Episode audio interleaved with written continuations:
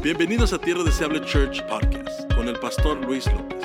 Creemos que a través de nuestros mensajes Dios está reconciliando y restaurando vidas. Esperamos que sea de bendición. Gracias por sintonizarnos. Y vamos a continuar nuestro tema, nuestra serie, Mira lo que hizo Dios. Lo puedes decir conmigo a las tres. Una, dos, tres. Diga, mira lo que hizo Dios, ¿ok? Ahora como que ya comió chilaquiles y se tomó un café con leche calentito, diga conmigo, mira lo que hizo Dios. Aleluya. Abramos nuestra Biblia ahí en el libro del profeta Daniel, capítulo 4, versículo 2. Si lo tienes en tu Biblia o puedes mirar hacia acá arriba, la palabra del Señor dice, hablando el rey Nabucodonosor, no es Daniel quien habla, es rey Nabucodonosor, dice, conviene que yo declare las señales y milagros que el Dios altísimo ha hecho conmigo. La semana pasada estudiamos el contexto de este versículo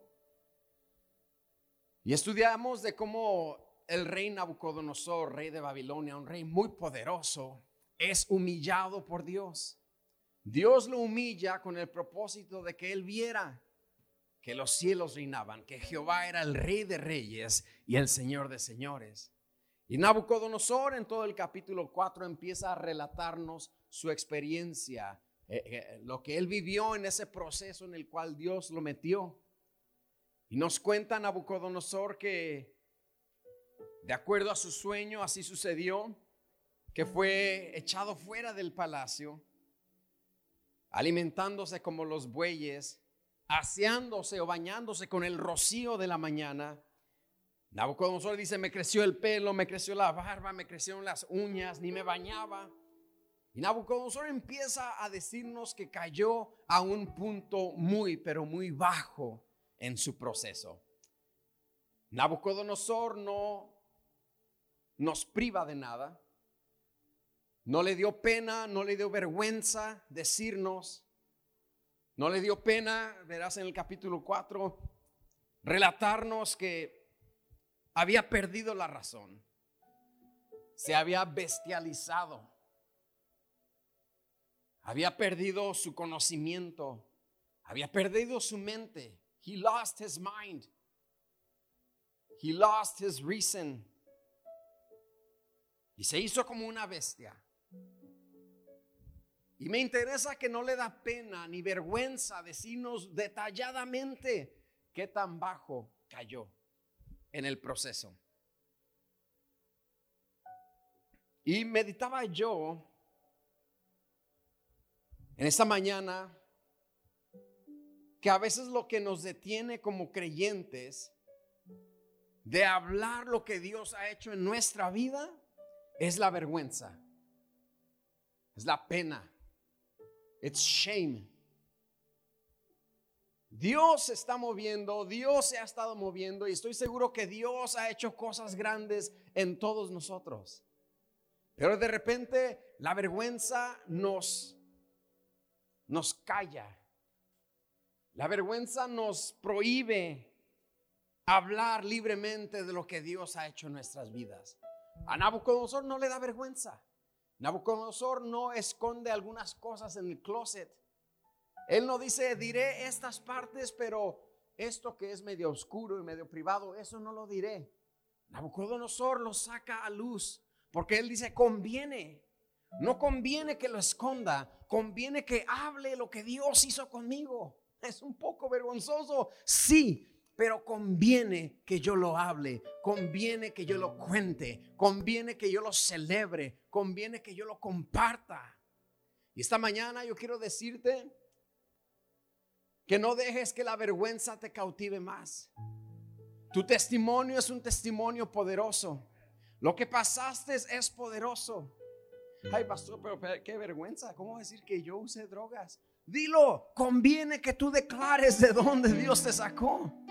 Pero me divorcié, pastor, mi matrimonio funcionó. Eso lo vamos a guardar acá en lo oscurito. No, no, no, no. La palabra de Dios dice, dilo. No funcionó, no funcionó. Pero el Señor hasta aquí te ha ayudado. El Señor te ha sostenido. El Señor te ha levantado. No tengas pena decir de dónde Dios te sacó. No tengas pena decir cómo Dios te ha levantado. Alguien me dice amén, sí o no. Nabucodonosor nos inspira. Y sabes, es una pena que de repente la gente piensa que Dios nos está moviendo en nosotros porque estamos callados. El Evangelio que son buenas nuevas, como cristianos a veces somos culpables de que ya no se oigan tan buenas y que ya no se oigan tan nuevas. Porque estamos callados, porque la vergüenza nos ha aprisionado. Pero ¿cómo va a contar que en los primeros años de matrimonio lo único que hacíamos era pelear? Se le quemaban las tortillas y era un pleito seguro. Pasó eso, eso es ver. No, no, no. Yo voy a contar que en los primeros años de matrimonio sí, no nos la llevamos bien y nos costó adaptarnos, pero ahora mira lo que ha hecho Dios. Seguimos en pie, seguimos casados, estamos con nuestra familia, tenemos nuestros hijos. Mira lo que hizo Dios. ¿Alguien puede decir amén, sí o no? Conviene que no permitas que la vergüenza te censure. Don't let shame censor you. Share it, celebrate it, preach it, speak it, make it known what God has done for you. Even if it's embarrassing, make it known that He did it for you, He can do it for them. Give the people that hope. People think there's no hope because they see nothing to relate with. But when you share with them that you relate with them and that God did a powerful work in your life, they will have the hope that that same powerful work will be done in their lives. Habla lo que Dios te ha dicho, porque por ahí el mundo pierde la esperanza y dice, bueno, el Señor nos está moviendo. Pero cuando tú celebras, cuando tú hablas, cuando tú compartes, cuando tú predicas de lo que Dios ha hecho, el mundo empieza a agarrar una esperanza y dice, va, si lo hizo Dios con él, también lo puede hacer conmigo. Por eso Nabucodonosor dice, conviene que yo declare las maravillas y las señales que Dios ha hecho conmigo. Al oír las palabras señales y milagros, seguramente tu mente comienza a tratar de identificar qué señales y qué milagros Dios ha hecho contigo. Y quizás pueda señalar una o algunas cosas que Dios ha hecho contigo. Quizás alguien no puede señalar ninguna. Quizás hay alguien aquí que diga, yo no puedo identificar ninguna señal ni ningún milagro que Dios ha hecho conmigo, pastor. Y el problema es que nos acostumbramos cristianamente a creer que la señal y el milagro solamente es, se paró de la silla de ruedas, aleluya, Dios lo ha sanado, aleluyona, wow. Lo clasificamos como señal y milagro. No podía ver, oraron por él, wow, ahora puede ver. Wow, todo el estadio y hemos cristianamente creído que solamente eso es señal y milagro. Y por eso nos cuesta identificar las maravillas y milagros que Dios ha hecho en nosotros. Porque pensamos que si no me paré de la silla de ruedas, Dios no ha hecho milagro en mí. Bueno, pues un día creo que me dolía la panza, pastor, y oran por mí. es lo más cerca que yo tengo a un milagro. Me dolía una muela y Tylenol y oré y... Pero así que maravillas y milagros, señales que Dios haya hecho conmigo, no creo. Y por eso estamos aquí esta mañana. Para, para recordar, recordar, porque esto ya lo sabes, para recordar que la maravilla más grande, que el milagro más grande que la señal más grande que Dios ha hecho con todos nosotros es hacernos nuevas criaturas. Diga conmigo nueva criatura. Segunda de Corintios capítulo 5 versículo 17 nos dice, de modo que si alguno está en Cristo, nueva criatura es. Las cosas viejas pasaron y he aquí todas son hechas nuevas. Esa es la maravilla, la señal y el milagro más grande que Dios ha hecho en ti y en mí. No le gusta, ¿verdad? algunos dirán amén, otros dirán, that's kind of whack. No soy tan impresionante, pero te lo digo. La maravilla, la señal y el milagro más grande que Dios ha hecho en ti y en mí es hacernos nuevas criaturas. You're almost buying it, ya miro la compra.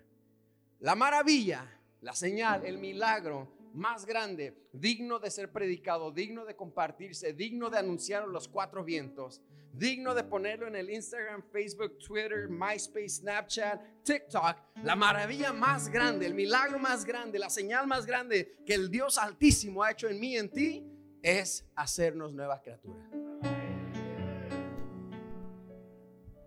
Ahí va. Es que lo tengo que recordar porque, pastor, pues a mí un día me iba a machucar el tren. Eso sí es. No, no, no, no, no. Let me take you back. La maravilla la señal y el milagro más grande que el Dios Altísimo ha hecho en ti y en mí es hacernos nuevas criaturas. ¿Cuántos dicen amén? Porque de modo que si alguno está en Cristo, nueva criatura es. Las cosas viejas pasaron y aquí todas son hechas nuevas. Mi gente, esta es la base y el fundamento de lo que Dios ha hecho en nosotros. Esta es la base y el fundamento.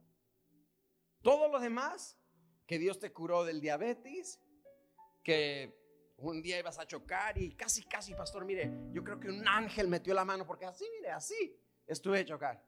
Todo eso es secundario. La maravilla más grande, la más fundamental, es de que mi Cristo me hizo una nueva criatura, de que las cosas viejas pasaron, he aquí todas son hechas nuevas. O sea, que tengo una nueva mente, o sea que tengo un nuevo corazón, nuevos pensamientos, nueva actitud, nuevo panorama, nuevas decisiones. Una transformación ocurrió en mi vida. Esa es la maravilla y la señal más grande, el ser una nueva criatura. Y el ser una nueva criatura puede ocurrir en cualquier momento. No solamente cuando es que yo acepté a Cristo en el 93 y pues ya se me, that was my chance. No, no, no, no, no. Tú puedes ser una nueva criatura hoy mismo. El Señor te puede entregar una mente hoy mismo. Sí, conoces a Cristo desde el 93, pero vienes batallando con hábitos, vienes batallando con algunas cosas. Hoy mismo el Señor puede hacerte una nueva criatura. Hoy mismo Dios puede renovar tu mente. Hoy mismo Dios puede renovar tus pensamientos. Alguien dígame amén. El ser nueva criatura puede suceder antes de conocer a Cristo o después de conocer a Cristo. De modo que si alguno está en Cristo, un nuevo hombre es. De modo que si alguno está en Cristo, una nueva mujer es. De modo que si alguno está en Cristo, una nueva familia es. Esas noticias son maravillosas. Porque ¿quién no necesita un nuevo empezar de vez en cuando? ¿Quién no necesita que a veces decimos que este día ya se acabe, por favor? Can this day just be over? Esos días que no te calienta ni el sol. El día que te levantaste tarde para el trabajo, no encontrabas las llaves, las encontraste y el carro no tenía gas. Fuiste al gas, la tarjeta eso decline. Come on, somebody. Ese día que te levantaste y te serviste con flakes, pero no había leche. No hay leche. De repente nos tocan días que hicimos, can this day just be over? Que este día ya se acabe, por favor. Que esta semana ya termine, no me ha ido bien. Este mes no ha sido el mejor. Las cuentas no concuerdan, los números no concuerdan. Señor, 2020, todos pedíamos que ya se acabe 2020. Bye, ¿verdad? Pero de repente todos necesitamos un nuevo empezar y es precisamente lo que Cristo nos ofrece, una nueva criatura, una nueva mente, una nueva una nueva perspectiva, un nuevo panorama. No más tristeza, no more drama. Come on somebody. Who needs that? Todos necesitamos. Y es el nuevo empezar que el Señor nos da. Ese nuevo empezar transformacional that reset, that restart. It's available for me and you. Está disponible para ti para mí. Y por eso esa es una maravilla. El milagro más grande. Ser nuevas criaturas. Hacerme una nueva criatura. Un nuevo empezar. Empiezas a mirar las cosas diferente por cuanto aceptas que, que ahora Dios está contigo. Que ahora Dios ha transformado tu vida. Cuando empiezas de nuevo, tienes compasión por la gente. Tienes amor por la gente. Tienes el gozo de la salvación otra vez. Y te digo, eso puede ser antes de conocer a Cristo o inclusive hoy que dices, pastor, pero yo llevo 23 años de cristiano. Pero quizás has pasado de ciertos problemas que necesitas un nuevo empezar. Esa es la maravilla más grande que Dios nos ofrece empezar de nuevo. Nuevas son cada mañana sus misericordias. ¿No te gozas por eso? ¿No es esa la maravilla más grande? ¿No es esa la noticia más grande, digna de ser compartida? Mira lo que hizo Dios. Mira, ayer me fue de la patada, como decimos en México, pero mira, estoy vivo. Hoy estoy de pie. Hoy me siento más tranquila. Hoy me siento más tranquilo. Mira lo que hizo Dios. Me ayudó a aguantar ayer. Me ayudó a aguantar la semana pasada. Me ayudó a aguantar el mes pasado. Es más, me ayudó a aguantar el 2020 que no nos fue tan bien. Mira lo que hizo Dios. Nos ha dado una nueva oportunidad el día de hoy. De modo que si alguno está en Cristo, nueva criatura es. Las cosas viejas pasaron. He aquí todas son hechas nuevas. Esa es la premisa principal, fundamental. Si yo pidiera que alguien pasara aquí a la plataforma y le preguntara, hermano, cuéntenos qué ha hecho Dios en usted. Cuéntenos las maravillas. No tendrías que pensar como, ay, pastor, Ay, no, pues no sé, no, conmigo, conmigo, Dios no ha hecho mucho. No, tendrías que decir, mire, pastor, pues claro que le cuento. Lo que Dios ha hecho por mí es que me hizo nueva criatura. Yo antes no conocía de Dios, pero ahora conozco de Dios. De oídas le había oído, pero ahora mis ojos le ven. Yo antes no era pueblo, ahora soy pueblo. Yo antes no era hijo, ahora soy hijo. Nación santa, pueblo adquirido por Dios. Lo que Dios ha hecho en mí es que me hizo nueva criatura. Mira lo que hizo Dios. Alguien diga conmigo, mira lo que hizo Dios. Es así de sencillo como se contesta esta pregunta. ¿Qué ha hecho Dios por usted? Por mí lo que Dios ha hecho es que me hizo una nueva criatura. Antes pasaba borracho, ahora ya no bebo. Antes pasaba en las drogas, ahora Dios me sanó. Antes pasaba en depresión, ahora ya no me deprimo. Antes tenía esos ataques de pánico, esos ataques de miedo a medianoche, ahora ya no los tengo. De repente me dan otra vez, pero ahora tengo ya, ya, no me da miedo, ahora tengo la confianza que Cristo está conmigo. Ahora eso es solamente momentario, de repente me pongo nervioso, pastor, pero ya no es mi identidad. Dios me ha hecho una nueva criatura. Ahora me siento segura, ahora me siento seguro, pastor. Eso es lo que Dios ha hecho en mí. Y Nabucodonosor dice, conviene que declaremos lo que Dios hizo en nosotros. Ahora, si es tan sencillo contestar esa pregunta, aquí te va. ¿Por qué entonces nos cuesta tanto a veces resaltar lo que Dios ha hecho en mi vida? Porque te digo, el, el pueblo cristiano de repente calla por la vergüenza, ya lo dijimos, pero esa se va en el nombre de Jesús. Y yo creo que de aquí se van a levantar testimonios poderosos que ya la vergüenza no te va a censurar. La vergüenza ya no te va a censurar.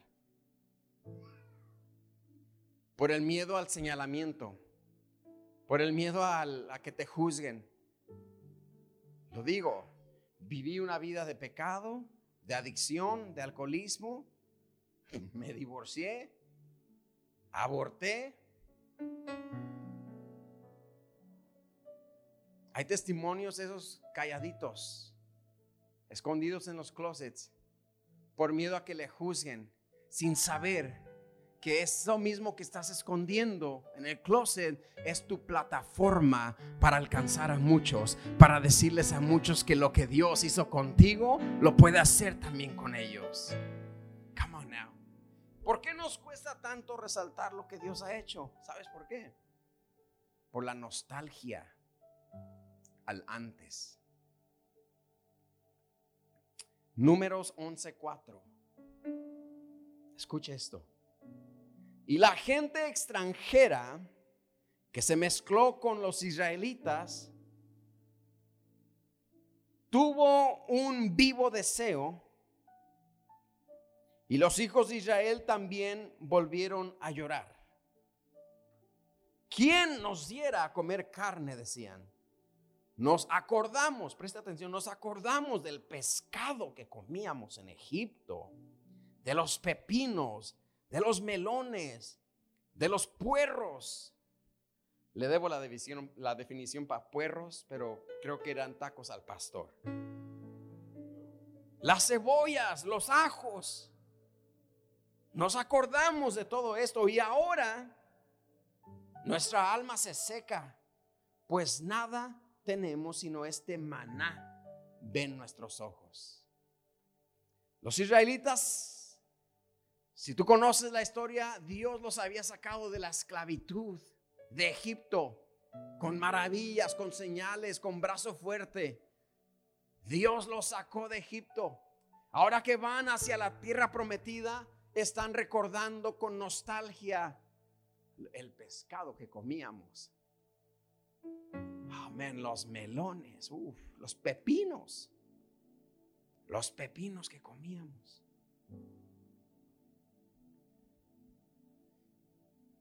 Así de repente nos pasa, tenemos como creyentes cierta nostalgia a nuestra vida de antes. Tenemos como creyentes, ay, ¿te acuerdas? Qué bien nos la pasábamos antes. En la quinceñera, en cuanto ponían la chona, yo les corría a bailar. Ay, me acuerdo qué bien me la bailaba. Ay, corría usted, hermano, a bailar. Cuida mi plato, cuida mi plato. Dice, ah, qué tiempos. Ay, me acuerdo. Con nostalgia, ¿te acuerdas? qué, qué borrachera nos poníamos, ¿te acuerdas? hasta nos vomitábamos. No, pues sí, qué buenos tiempos. En serio. Los israelitas están pensando de la misma manera. Dios te acaba de sacar de la esclavitud y estás pensando, Qué buen pescado comió, qué buenos ajos comíamos, qué buenas cebollas. Y la Biblia dice que los que se habían mezclado con los israelitas tenían ese deseo de carne. Y los israelitas en vez de decirles, no muchachos, allá éramos esclavos, mejor déjenles contamos lo que hizo Dios con nosotros. En vez de que los israelitas empezaran a contar lo que Dios había hecho, se unen al deseo de la carne. Que Dios no nos encuentre uniéndonos al deseo de la carne de nuestras amistades que no conocen a Cristo. En vez de decirles, no, mira, esta es mi vida de antes, yo soy nueva criatura. Lo que hizo Cristo en mí es grande.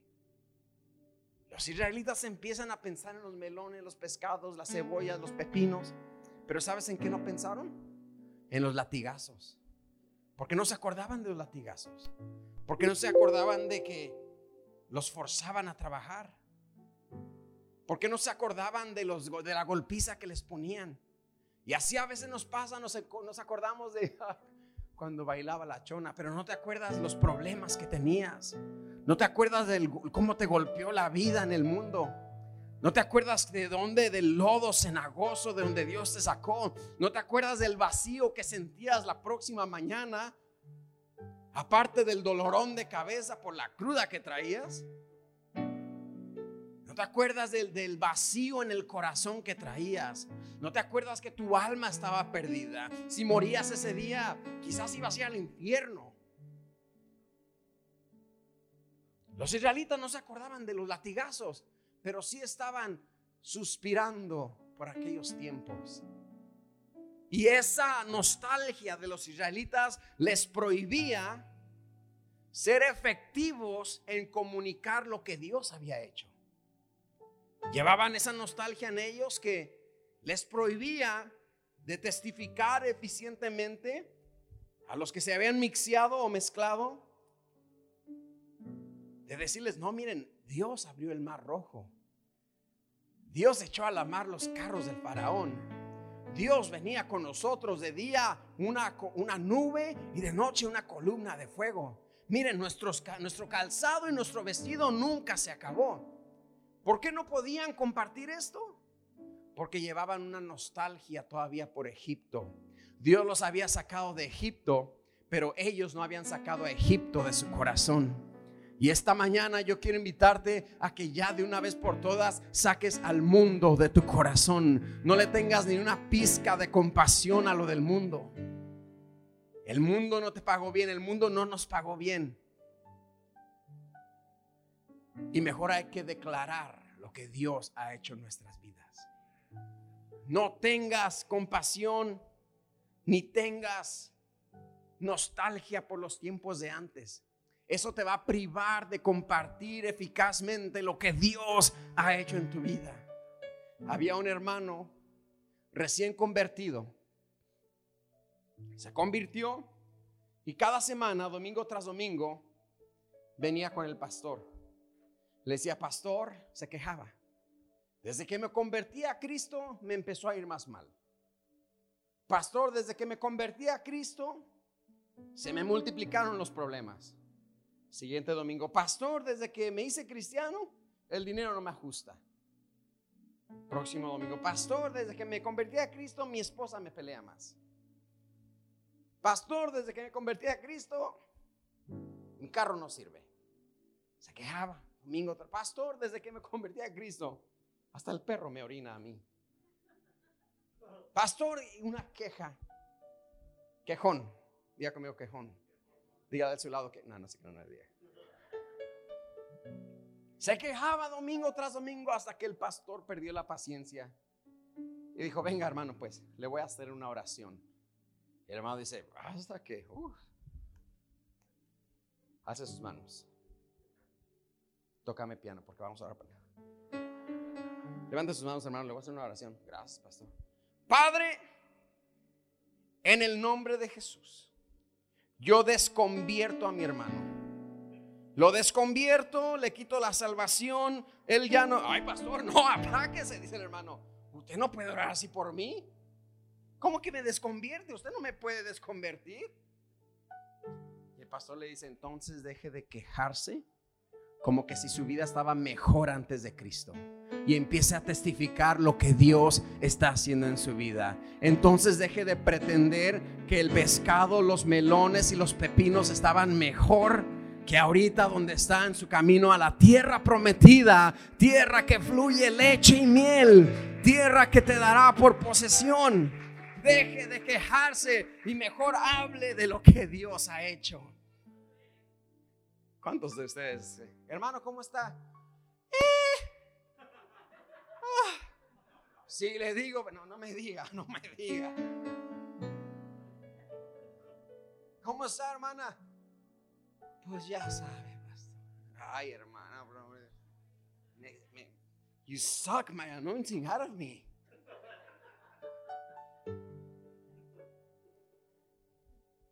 Ay, no, no, no conviene que usted empiece a declarar, mire pastor, no me, no estoy al 100%, no soy perfecto, pero Dios se está moviendo. Dios me está fortaleciendo. Dios me ha sostenido. Su diestra me ha sostenido. Alguien diga amén. Conviene que yo declare las maravillas, las señales, los milagros que mi Dios altísimo ha hecho conmigo. Deje de pensar que antes era mejor. Hay pastores que antes, yo me acuerdo los tiempos de antes y suspira. Ah, los niños, los niños jugaban con lo que había. Pues hoy también, los niños juegan con lo que hay. No, pastor, pero yo jugaba con, con, un, con dos palitos, jugábamos changáis, ponían un palito chiquito y le y a changáis con eso. Pues jugabas con lo que había. Hoy los niños no van a jugar changáis, tienen tableta. Si en aquellos tiempos tú tuvieras tableta, también jugabas con tableta. Y nos vamos a lo emocional. Decimos, es que antes, ¿qué tiempos, no? Lo han dicho, los niños jugaban con lo que había. Pues hoy también juegan con lo que había, con lo que hay. ¿Qué es mi punto? No podemos referenciar el pasado como los tiempos mejores. Mira lo que dice Eclesiastés 7:10. Nunca digas, dice el predicador, ¿cuál es la causa de que los tiempos pasados fueron mejores que estos? Nunca digas eso, te dice la Biblia. ¿Cuántos nos hemos eh, encontrado envueltos en nostalgia por el pasado. Amen. Oh man, the good old days. the good old days. Well, in the good old days, you didn't have a car. You miss that? Oh, the good old days. The good old days, you did not have a cell phone. Give up your cell phone. I know, pastor. Entonces, nunca digas, dice la Biblia, ¿Cuál es la causa de que los tiempos pasados fueron mejores que estos? Porque nunca se preguntará esto con sabiduría. O sea, en español, dice el predicador, esta es una pregunta tonta. Si no tiene sabiduría, es tonta.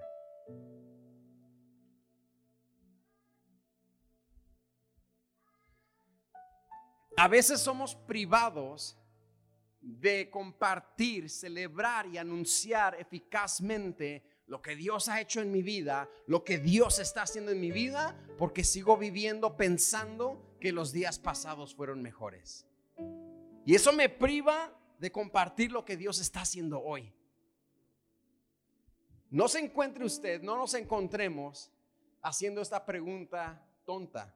No lo digo yo, dice aquí que esa pregunta es sin sabiduría. Deje ya usted o dejemos de pensar que nuestro prime fue allá en el 2007. Pastor, si usted me hubiera conocido en el 2007, uff, uff.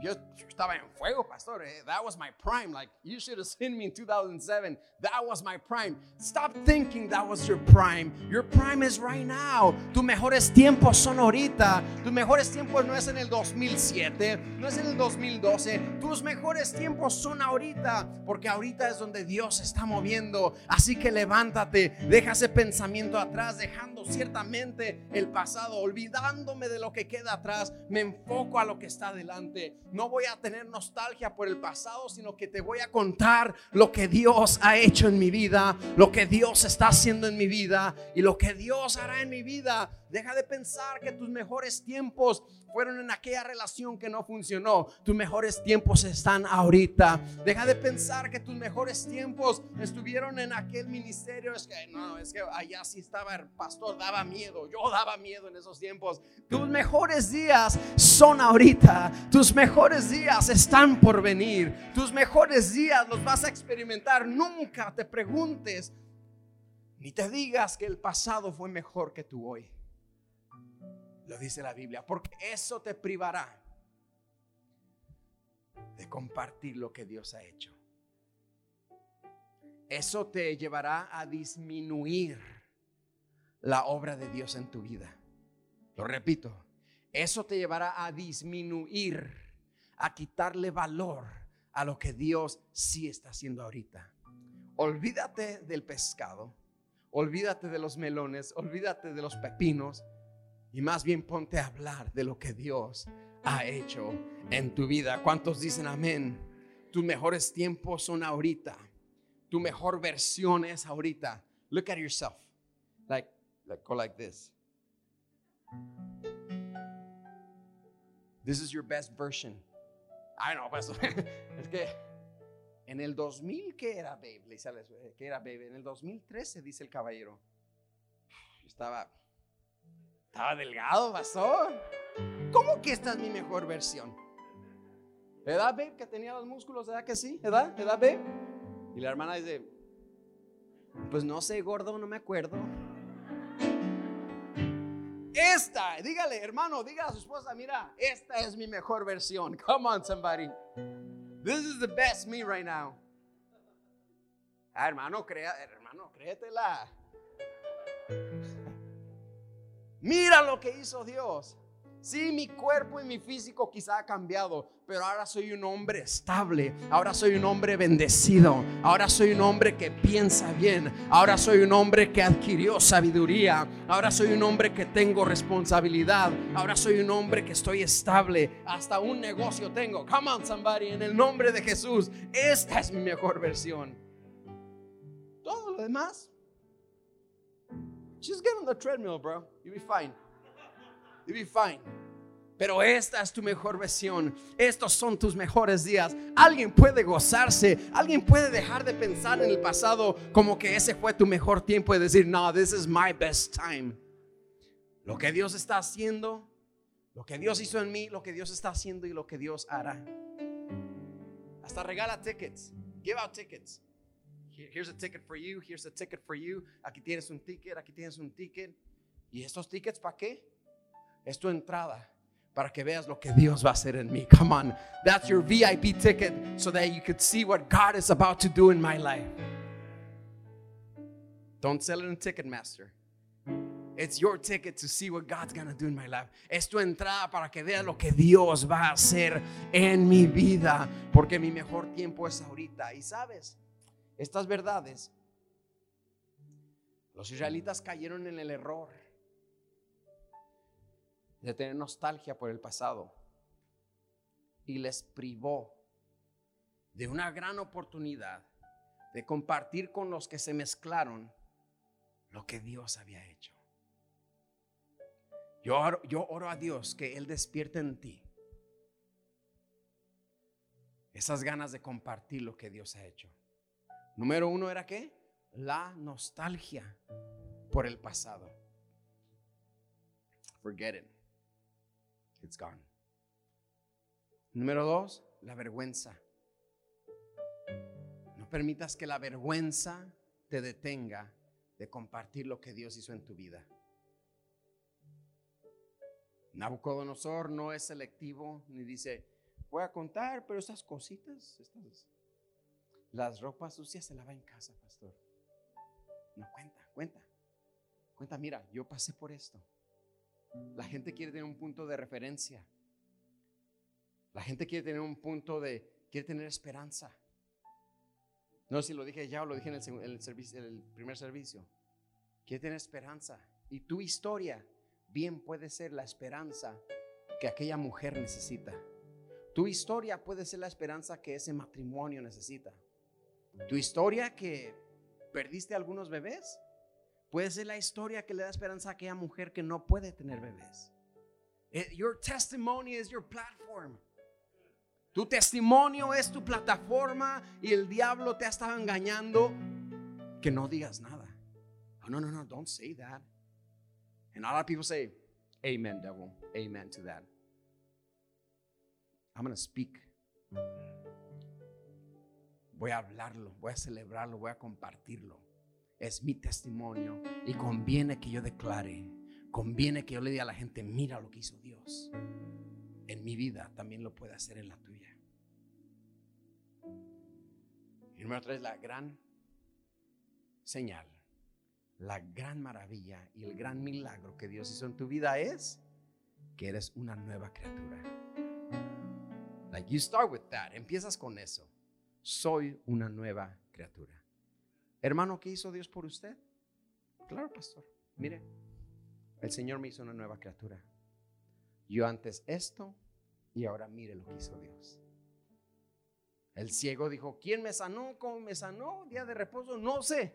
Una cosa sí sé, es que yo era ciego y ahora veo.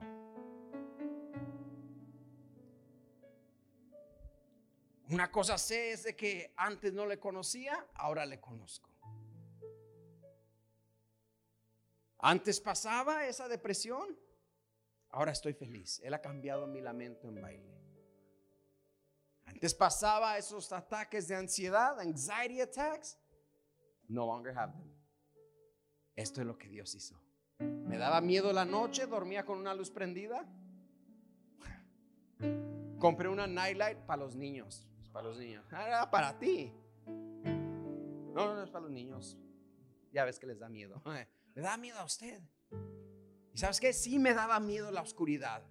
Pero ahora mira lo que hizo Dios. Duermo tranquilo, duermo en paz. Yo me acosté y desperté porque Jehová me sustentaba. Come on, somebody, mira lo que hizo Dios. Alguien me dice amén. No vuelvas ya a decir que tu pasado era mejor, porque tu presente es mejor. This is the best you. Este es tu mejor tú. Este es tu mejor tiempo. Y conviene que declares las maravillas que el Dios Altísimo ha hecho contigo. Alguien puede salir de aquí motivado. You know what?